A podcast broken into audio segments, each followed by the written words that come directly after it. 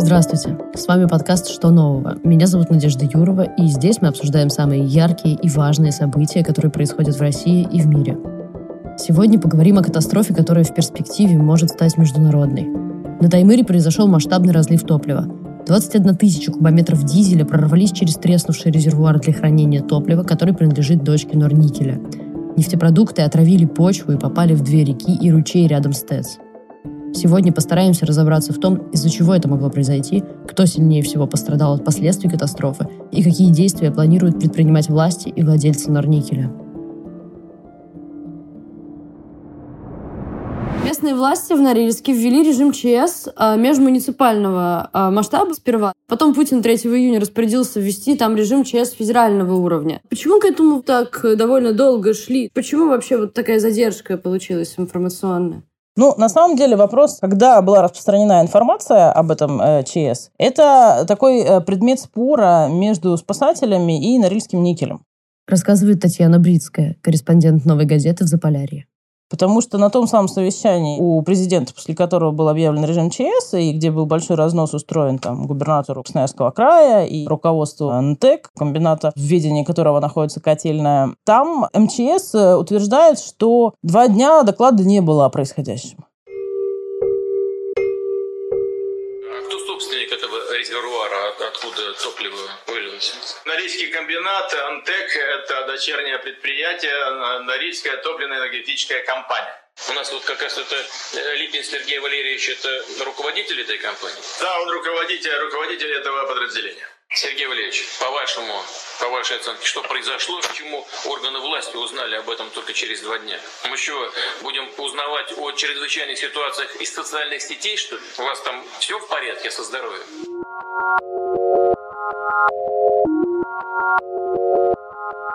Ну, фактически два дня почти ничего не делалось. Большой шум, который э, поднялся и который позволил хотя бы там через два дня, через три дня, через четыре дня какие-то реальные меры предпринять, это заслуга местных активистов, в первую очередь, и коренных народов, между прочим, потому что там уже все-таки территории э, проживания коренных малочисленных народов Севера, они очень активные, они не первый год бодаются с крупной промышленностью, потому что любое развитие крупной промышленности на Севере – это всегда ущерб коренным народам, это всегда конфликт. Но они очень быстро среагировали на это все, они распространили видеозаписи с берегов реки Амбарка, вот те самые, которые ходят в интернете, на которых видно, что просто вода вот горит, если ее поджечь, там, набрать в стакан. И они достучались до медиа, потому что все-таки Север – это вообще далеко, а Норильск – это совсем далеко, это еще и закрытый город, туда просто так не поедешь. Катастрофы можно было избежать. Существует система мониторинга, которая прогнозирует изменения грунта, но на тест такой системы не было. Иван Блоков из Greenpeace России говорит, что вопрос вечной мерзлоты главной причиной изменений грунта, обсуждается уже 20 лет. Были системные меры. Просто если бы нормально работала государственная надзорная служба, службы Ростехнадзор и Росприроднадзор, если бы они не давали эксплуатировать объекты, которые не соответствуют правилам безопасности, а также учитывали возможности вечной мерзлоты, то все можно было бы легко и вовремя заменить. Само по себе цистерну емкость ставили 36 или 38 лет назад, когда вопросы вечной мерзлоты еще не были столь острыми. Уже более 20 10 лет назад эти вопросы остро поднялись, и бывший министр экологии Российской Федерации Данил Данильян Виктор Иванович в 1992 году уже докладывал впервые о том, что есть угроза для капитальных конструкций, а также для хранилищ. Но был и второй барьер, который тоже можно было предусмотреть. Это обваловка. Если уж у вас есть проблемы, то вокруг подобной емкости делают обваловку. Если что-то самое худшее произойдет, все равно, да, загрязнится большой участок земли, но это не пойдет дальше. И, наконец, последний момент. Уж даже если оно попало в окружающую среду, меры необходимо предпринимать принимать сразу. И здесь оказались проблемы. То есть все превентивные или почти превентивные действия почему-то не произошли.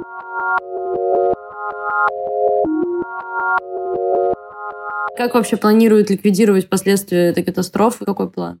А никто не знает, как до сих пор. Потому что сначала тот же несчастный губернатор УС, который получил публичный разнос и имел достаточно бледный вид, он сказал, что единственная рекомендация и там советы, которые он получил относительно ликвидации, это взять все и сжечь. Река является несудоходной, и поэтому основной вариант утилизации собранных нефтепродуктов, предлагаемый, это сжигание в соответствующих э, емкостях. Я полагаю, что опыта сжигания такого объема топлива э, ну, на территории, во всяком случае, Красноярского края у нас нет, поэтому прогнозировать, что это пройдет успешно и в рамках 14 дней, я, к сожалению, не могу. Понятно, что речь не идет о том, что надо поджечь реку. Но вот собрать, значит, какие-то емкости, и в этих емкостях прямо уничтожить путем горения.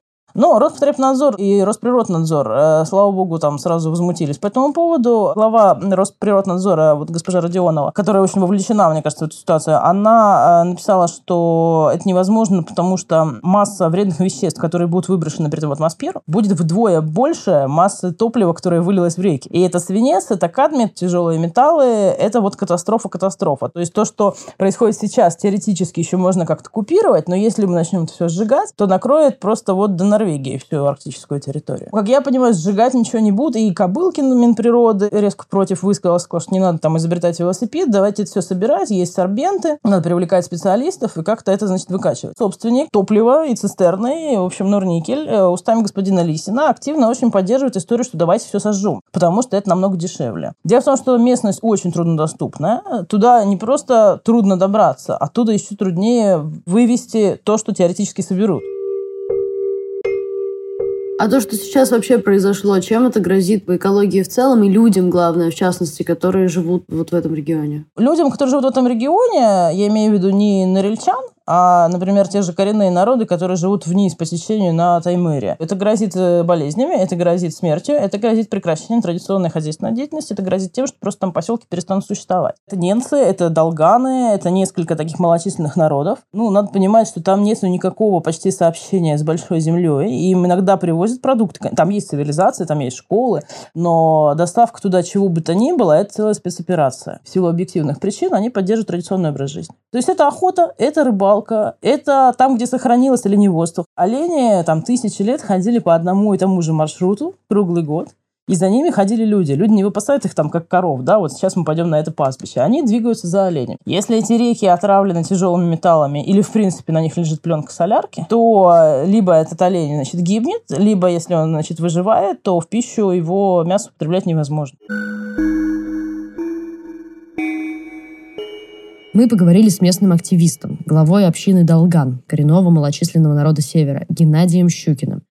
Я скажу так. Сама солярка, она, если по-простому говорить, как салафан. Через него воздух не проходит. Если он сейчас осядет на дно, а он осядет на дно речки, то, естественно, вся флора под ней погибнет. Мальки, маленькие рыб и икра, в частности и рыба, она просто умрет. Если будет переплывать, допустим, стадо дикого оленя и попадет под эту пленку, то эта пленка покроет все тело оленя. Теленок, конечно, от пары солярки погибнет, а вот взрослый олень, он может выжить и пойти дальше, но эта пленка на нем, как солярка, она впитается. И тогда уже наступят морозы, олень просто не выдержит, он замерзнет. И потом, когда эта туша будет разлагаться, весной уже, естественно, его не съест ни волк, ни медведь, ни песец как он будет пахнуть соляркой. Это очень плохо для экологии, потому что запах солярки и разлагающего мяса в тундре – это довольно страшно и жутко. И еще птицы, которые там вот плавают, и утки, гуси, и утятки, они тоже могут покрыты этой пленкой и тоже могут пострадать и умереть. Один из самых страшных исходов событий – попадание отходов в Карское море – тогда эта экологическая катастрофа действительно станет уже международной. Но она по резонансу уже стала международной, конечно. Такого с нами еще не случалось. Такие объемы не выбрасывались еще в Арктику. Уже там все признали, что в арктической зоне это самая пока глобальная такая катастрофа. Трудно предугадать, где что выпадет, потому что когда у нас случилась Чернобыльская катастрофа, некоторая часть этого радиоактивного облака дошла до Финляндии. И до сих пор есть в Финляндии участок территории в Северной Финляндии. Он исторически оленеводческий, там тоже коренные народы сами проживают. А, им запрещено употреблять в пищу оленей, потому что там есть радионуклиды. Где эм, аукнется то, что случилось сейчас в Норильске, очень трудно предположить. Я не берусь оценить, что будет с морем, потому что мы не знаем, сколько доберется до туда. Но речка в значительной части погибнет. Тем более, что если вы посмотрите на боновые заграждения, они держат очень небольшое количество дизельного топлива, то есть большой вероятностью оно или перепритекает по дну, или уже растворилось в воде. Но если собрали какое-то первые там сотни тонн, причем это не топливо, а смеси топлива с водой, то понятно, что все остальное куда-то ушло. Куда? На дно морские организмы или растворилось в воде. Что касается самого Норильска, то поскольку питьевое водоснабжение не загрязнено, то если нефтепродукт не начнут выжигать на речке, то для Норильска особых проблем это не создаст. Но мы сейчас говорим не про Норильск, потому что в Норильске проблемы у людей и так крайне серьезные. Это один из самых загрязненных городов России. Там выбрасывается 7 или 8 процентов всех выбросов от наземных источников страны по массе. Представьте себе, то есть это один относительно небольшой город.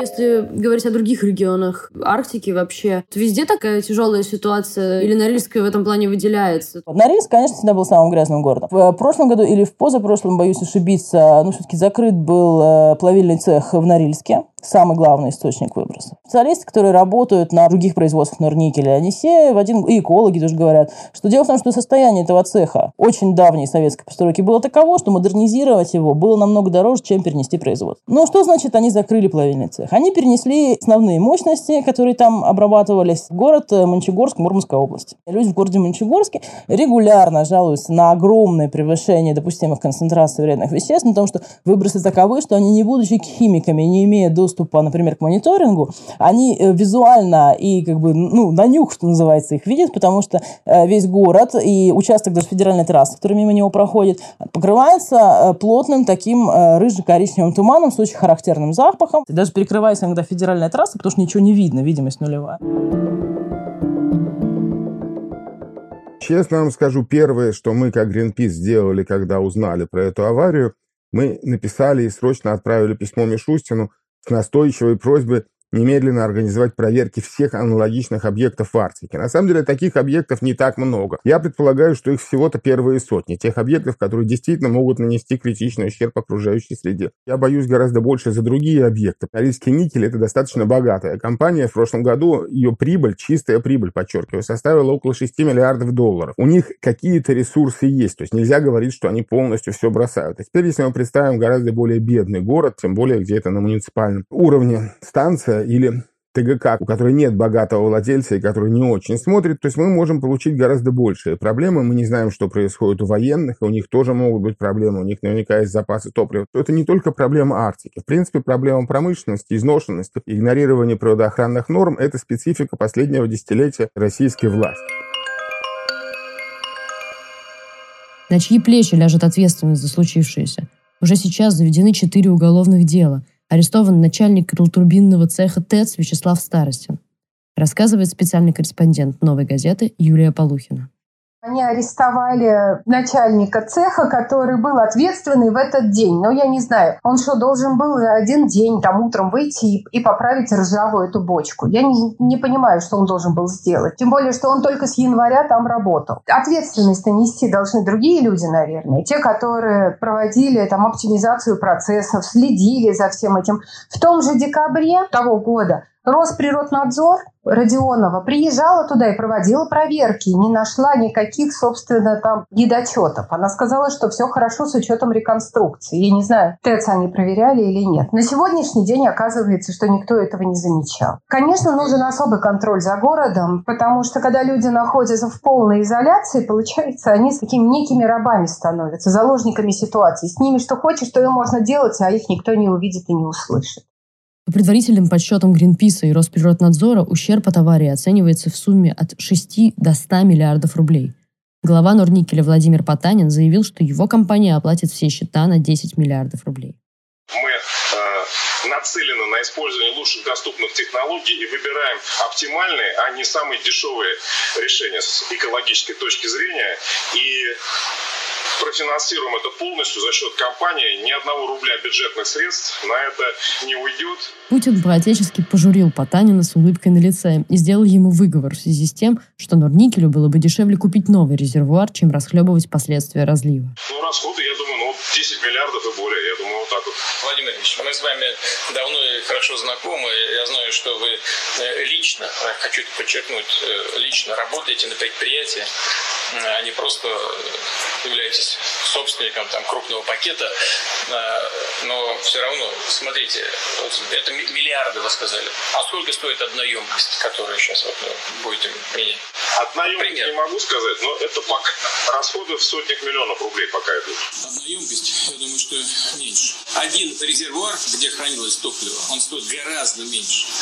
В разы. Если бы своевременно поменяли, и ущерба не было бы экологического, и расходы бы такие не нужно было нести компании. Но 10 миллиардов Потанина вряд ли помогут Норильску справиться с его глобальными проблемами.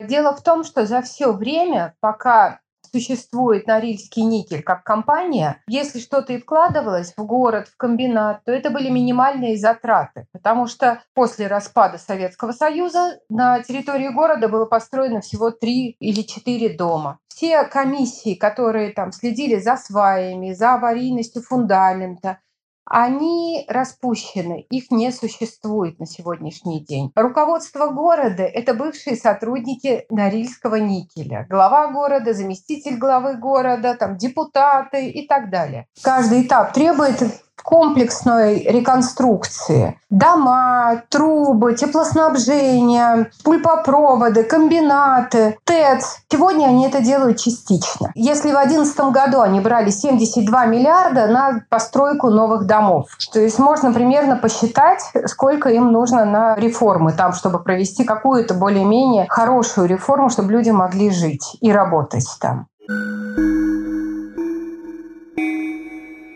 Какие выводы могут сделать власти после всей этой ситуации? Будет ли это дальше такое же халатное отношение к экологическому регулированию? Или все-таки как-то эти проблемы заставят их поменять приоритеты? Тут э, ситуация такая комплексная. Рассказывает Татьяна Брицкая, корреспондент «Новой газеты» в Заполярье. Сами по себе северные регионы довольно депрессивные с точки зрения какой-то экономической составляющей, обычного уровня жизни людей. Фактически крупные предприятия, которые там есть, которые до сих пор работают на советском наследии, они, конечно, ну, являются фактическими хозяевами этих регионов. Это единственный источник дохода в бюджет. Это крупнейшие налогоплательщики. Это предприятия, которые ставят и убирают губернатор. Это люди, которые кроме поступления в бюджет могут, например, выделить значительные суммы на какую-то социальную сферу, а могут не выделить. Чтобы воздействовать на них и ставить какие-то условия или требования по части, в первую очередь, промышленной безопасности, производственной, там, экологической, нужна очень большая политическая воля, и на региональном уровне я не думаю, что это вот в нынешних условиях возможно. Таймыр и так далее, это, конечно, вечная мерзлота. То, что она активно тает, и что это ну, совершенно не секрет, и там не вином Ньютона сделать прогноз, что к 50 году все может поплыть, а может быть раньше, по, по разным оценкам. Ну, это совершенно объективно. Э, вот заняться этим, по-моему, вполне в силу государства. Это не надо перекладывать на промышленников. У нас достаточно контролирующих надзорных органов. Ну, собственно говоря, ребят, вперед. Обследование объектов, э, выстроенных в глубоко советское время и по сих пор эксплуатирующихся, тоже должно быть э, сделано и сделано немедленно. Я думаю, что понимание какое-то этого есть уже, потому что никто не хочет таких же последствий. Неравнодушные жители Норильска пытаются влиять на ситуацию, но редко получают реальные действия в ответ. На самом деле они с таким воодушевлением сейчас ждут, чем это все закончится. Впервые за долгие годы на них обратили внимание. Рассказывает специальный корреспондент «Новой газеты» Юлия Полухина. Они все время пересматривают эти конференции э, с участием президента. Они точно знали, когда прилетел туда топ-менеджмент Норникеля, потому что за сутки у них там был чуть ли не субботник, и они там мыли бордюры, убирались. А это река Далдекан, в которую, собственно, и попало топливо, они знают, что она отравлена. Уже года четыре, как туда постоянно попадают вот эти выбросы, но не топлива, а этого оперативного концентрата, так называемого. Не сильно оно по цвету отличается. И сейчас так думают, что скорее скорее всего, они быстро локализуют вот этот вот пролив, и через некоторое время про это все забудут. Катастрофы в Арктике происходят и будут происходить, пока государство не возьмет на себя ответственность за надзор. Это был подкаст «Что нового?». И со мной над этим выпуском работали звукорежиссер Глеб Лиманский и редактор Арнольд Хачатуров. Слушайте нас на всех платформах для подкастов, подписывайтесь и оставляйте комментарии. Нам это очень важно. Встретимся через неделю. Всего доброго.